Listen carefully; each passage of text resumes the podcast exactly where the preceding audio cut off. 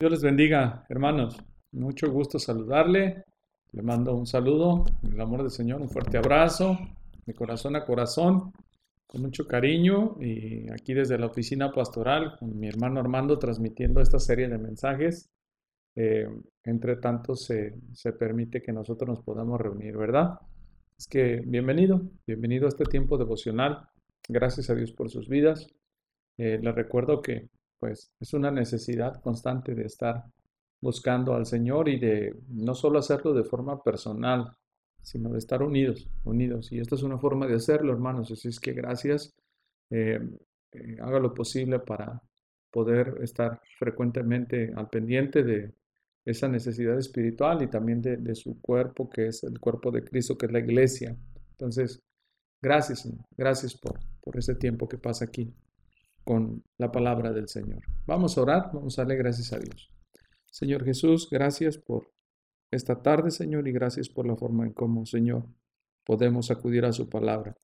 Le rogamos que podamos atender, Señor, ese, ese mandamiento, Señor, ese mensaje que tiene preparado para nosotros. Gracias le damos en el nombre de Jesús. Amén. Bueno, espero que esté siendo de bendición esta serie de mensajes sobre el edificar en Jesús, hermanos. Eh, eh, vamos a seguir con Juan capítulo 15. El día de hoy vamos a ver los versículos 5 al 10. Y la palabra de Dios es, es muy hermosa porque nos describe pues esa relación que existe entre el Padre, el Hijo y el Espíritu Santo. Es decir, hay una, hay una unidad en, en la Trinidad. Y nosotros podemos ver que esa unidad es, preciosa. Nosotros podemos ver esa comunicación que se está manifestando entre el Salvador y su Padre Celestial. Así es que lo que veíamos el día de ayer cuando el Señor le dice al Padre, yo sé que siempre tú me escuchas, es la manifestación de esa eh, comunicación que existe entre el Padre y el Hijo. Y cómo el Hijo depende del Padre. Y ¿Cómo entonces nosotros podemos analizar este aspecto de ver lo que implica tener una relación con Dios? Así es que tenemos que ser genuinos, tenemos que ser sinceros y sobre todo tenemos que ser astutos para el bien, no para el mal. Así es que eh, cuando hablamos del engañador, eh, estábamos diciendo de Mateo capítulo 7, versículo 21, eh, él es un maestro del engaño. Él es el, el, rey de la mentira, el príncipe de la potestad del aire. Entonces imagínense a qué nivel de artimañas estará él moviéndose para que las personas se sientan cómodas y, no estén disfrutando de una verdadera salvación. Entonces, la única forma, el único medio es a través de la verdadera palabra de Dios entrando a tu corazón y a mi corazón. Entonces, no religión, no actividades, la palabra de Dios ministrando tu corazón. Entonces, Satanás puede hacer lo que se le pegue la gana. Pero si la palabra profunda, santa del Señor está en contacto contigo, hermano, estamos sumamente protegidos, estamos bendecidos. ¿De acuerdo? Entonces, eh, no, no hay tiniebla que la palabra de Dios no disipe. Amén. No hay tiniebla que la palabra de Dios eh, no, no arranque, no quite, porque la luz resplandece en las tinieblas. Esa es la luz de Cristo. Por eso la palabra de Dios menciona que cuando el Señor le mencionó al apóstol Pablo, el ministerio que iba a llevar eh, a cabo era un ministerio de, compartir la palabra para que ocurriese el milagro de pasar de la potestad de, Satanás a Dios, de tinieblas a luz. Ese es el mensaje de salvación. Entonces, ¿cuán, cuán importante es que tú y yo podamos analizar que estamos en el Señor. Y no solo porque lo decimos, sino porque la palabra de Dios es un manantial que fluye en nuestra vida, como lo estábamos viendo tiempo atrás con la mujer samaritana, como el Señor le dice, del que tenga, el que beba de esta agua tendrá sed, pero el que beba del agua que yo le daré, este, no tendrá sed jamás. Entonces estamos hablando de una fuente viva, una fuente de, de la roca que es Cristo, de ahí estamos bebiendo y ahí estamos tomando. Así es que es muy importante que nosotros seamos genuinos, seamos sinceros y meditemos en nuestra vida. ¿Por qué? ¿Por qué decimos que somos salvos? Entonces, ciertamente porque hemos creído en el nombre del Señor Jesucristo. Pero ese creer tiene que dar evidencia de que yo descanso en el Señor, confío en el Señor y vivo para la gloria de Dios. Yo me enamoro del Señor. Entonces, estábamos comentando lo que nos decía Juan capítulo 15, versículos 1 al 5. Estamos diciendo de la vid. Estamos diciendo que la vid es el Señor y el Padre es el labrador. Estamos hablando del pámpano y los frutos. Que el pámpano depende de la vid. Y que hay algo muy hermoso cuando el pámpano depende de la vid, entonces se está alimentando de la vid. Y a su tiempo se produce el fruto. Eso se espera de la vid, que dé fruto. Y dice la palabra de Dios entonces que la forma de que el pámpano pueda hacer, dar fruto es permaneciendo en la vid. Y lo que estamos nosotros meditando es cómo los cristianos permanecen en Cristo. Los cristianos se alimentan de la vid que es Cristo. Y entonces, a su tiempo, están dando fruto, están glorificando a Dios. Y decíamos que las actividades, entonces las actividades son en dependencia a la palabra de Dios. Pero una actividad por sí misma es religiosidad si no tenemos una relación diaria con Cristo, si no tenemos amor por Cristo. ¿Ha notado lo que ocurre cuando las personas escuchan del Señor? Si no es el Espíritu Santo que está obrando a ellos, las personas se alejan. Em, las personas se, se sienten no atraídas por el mensaje. Entonces, Nadie, nadie va a pasar tiempo con Dios ni escuchar la palabra de Dios si no es el Espíritu de Dios que está guiando, si no es el Espíritu de Dios que está obrando su perfecta voluntad.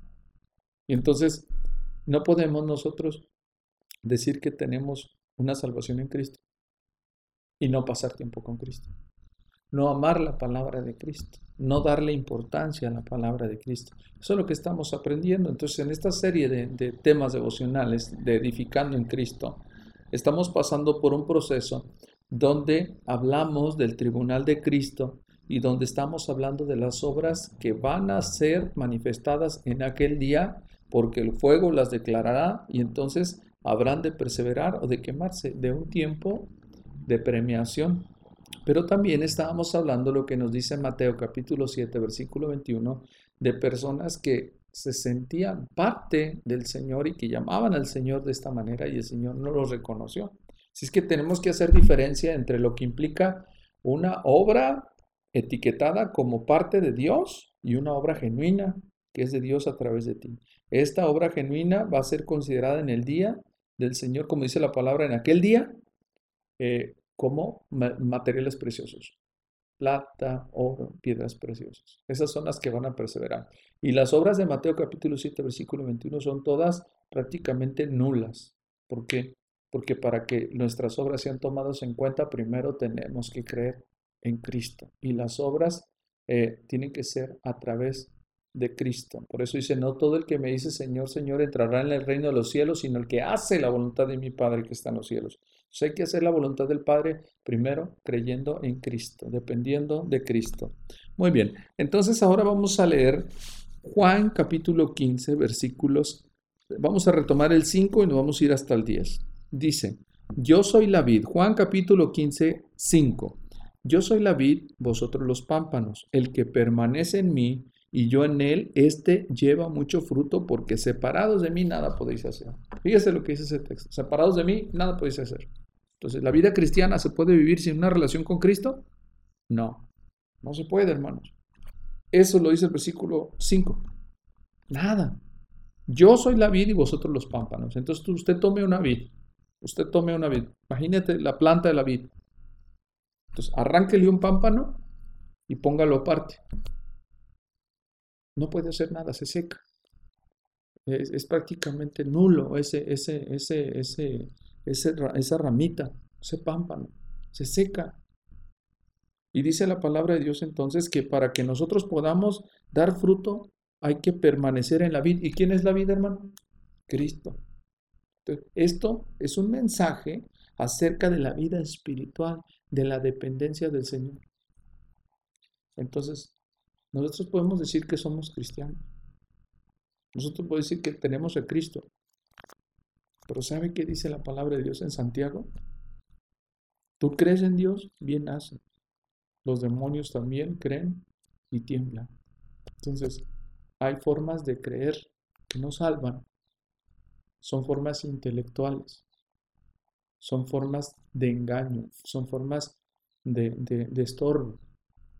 Los demonios saben de la existencia de Dios y creen en Dios, pero ellos no son salvos. Entonces, en un aspecto ellos creen. Y en muchos aspectos las personas también dicen creer en Dios. Y es muy importante que nosotros pensemos qué tipo de creer es este en mi vida. Si este tipo de creer me hace anhelar al Señor. Como dice la palabra de Dios, ¿verdad? Como el siervo brama por las corrientes de las aguas. Así clama por ti, oh Dios, el alma mía. Así es que vemos cómo esa vid y los pámpanos están en unidad. El pámpano no puede decir a la vid que no la necesita. Y el problema del falso cristianismo es decir que es parte de la vid, pero no está realmente en unión con la vida, sino solamente vivir una vida religiosa, sin fruto, sin salvación, sin santidad y con una falsa esperanza. Por eso dice la palabra de Dios en el verso 5, yo soy la vid, vosotros los pámpanos, el que permanece en mí y yo en él, este lleva mucho fruto, porque separados de mí, nada podéis hacer. Ahora vea lo que dice el versículo 6. El que en mí no permanece será echado fuera como pámpano y se, se secará y los recogen y los echan en el fuego y arden. ¿Recuerda lo que le pasó a los de Mateo capítulo 7, versículo 21, 22? Entonces, piense cómo la palabra de Dios describe que el que no permanece en el Señor será echado fuera como pámpano. ¿Qué implica esto? Falsos convertidos, falsos cristianos, personas que creen a su manera, pero que no son salvas. Entonces ellos piensan que son parte de la vida, pero ni producen fruto, ni son de Dios. Y dice la palabra de Dios, entonces, ni permanecen en Dios. Dice, el que en mí no permanece será echado fuera como pámpano y se secará y los recogen y los echan en el fuego y arden. Entonces se habla acerca de que la única forma de dar fruto, la única forma de estar en el Señor es en Cristo. Y esta relación es una relación constante, dependiente, que busca eh, eh, la palabra de Dios, que busca gozarse en el Señor, que busca realmente entregar su vida al Señor.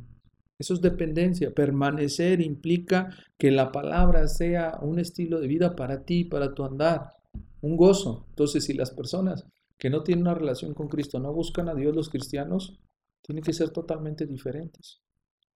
Y dice la palabra de Dios en el verso 7, si permanecéis en mí y mis palabras permanecen en vosotros, ¿te das cuenta? Entonces, ¿de qué se trata esta permanencia en la vida? De que la palabra de Dios permanezca en mí y en ti. ¿Sí? Entonces, si permaneces en mí y mis palabras permanecen en vosotros, pedid todo lo que queréis y os será hecho. Entonces habla de que nosotros podemos recibir la palabra de Dios y entonces tener el entendimiento de la voluntad de Dios para pedir conforme a su bendita voluntad, su bendita y soberana voluntad. Y dice la palabra de Dios entonces, en esto es glorificado mi Padre, en que llevéis mucho fruto y seáis así mis discípulos. Entonces empieza a ver ese compromiso de santidad, se empieza a vivir ese llamamiento, se empieza a vivir para la gloria de Dios, se empieza a vivir con temor y temblor. Esto es permanecer. Nosotros ya no podemos ver una forma de seguir viviendo sin que Dios sea el centro de nuestra vida, sin que lo que hagamos le esté dando la gloria a Dios, sin darle acción de gracias al Señor en lo que hacemos en lo que hay a nuestro alrededor. Entonces, la palabra de Dios dice, versículo 9, como el Padre me ha amado, así también yo os he amado, permanecer en mi amor. Entonces hay una relación muy hermosa entre el Padre, el Hijo y sus hijos. Dice el versículo 9, como el Padre me ha amado, así también yo os he amado. Entonces ahí se habla de el Padre, del Hijo y los hijos de Dios un amor que los une. Entonces imagínese, hermano, qué tipo de relación cristiana es donde el hijo, el hijo no se relaciona con el padre y busca al padre solamente de manera ocasional. Esa no es una relación de amor, esa no es una relación de dependencia. El Padre, el Hijo dice, como el Padre me ha amado, así también yo os he amado, permaneced en mi amor. Entonces, ¿a qué nivel de permanencia nos está hablando el Señor? A un nivel de necesitarlo en nuestra vida diaria, a un nivel de gratitud, de alabanza, de oración, de dependencia constante con mi relación diaria con Dios. Y por supuesto, el versículo 10, y con este terminamos, dice la palabra de Dios, si guardares mis mandamientos, permaneceréis en mi amor, así como yo os he guardado, yo he guardado los mandamientos de mi Padre y permanezco en su amor. Entonces, nos vamos dando cuenta que ya no se trata de lo que yo quiero, se trata de lo que la palabra de Dios me enseña, me ministra y me guía para conocer de lo que agrada al Señor, de cuál es su perfecta voluntad para mí. En obediencia a sus preceptos, en, en obediencia a sus mandatos, entonces yo permanezco en el amor de Dios ¿Cómo? Obedeciendo la palabra, guardando la palabra. Esto es permanecer. Esto es vivir la vida cristiana. Esto es realmente glorificar el nombre del Señor. Nosotros tenemos la responsabilidad, hermanos, de aprender qué es lo que agrada a Dios. ¿Qué es lo que la palabra me dice? ¿Qué estoy aprendiendo que agrada a Dios? No lo que yo creo. ¿Qué es lo que la palabra me dice? Acerca de mi relación con Dios. ¿Qué es lo agradable a Dios? No en mi concepto, en, en la palabra del Señor. Y no hay forma de conocerlo si yo no dedico tiempo a la palabra. Así es que dile a tu Padre Celestial cuánto lo amas. Dile a tu Salvador cuánto le agradeces por morir por ti y por mí en la cruz.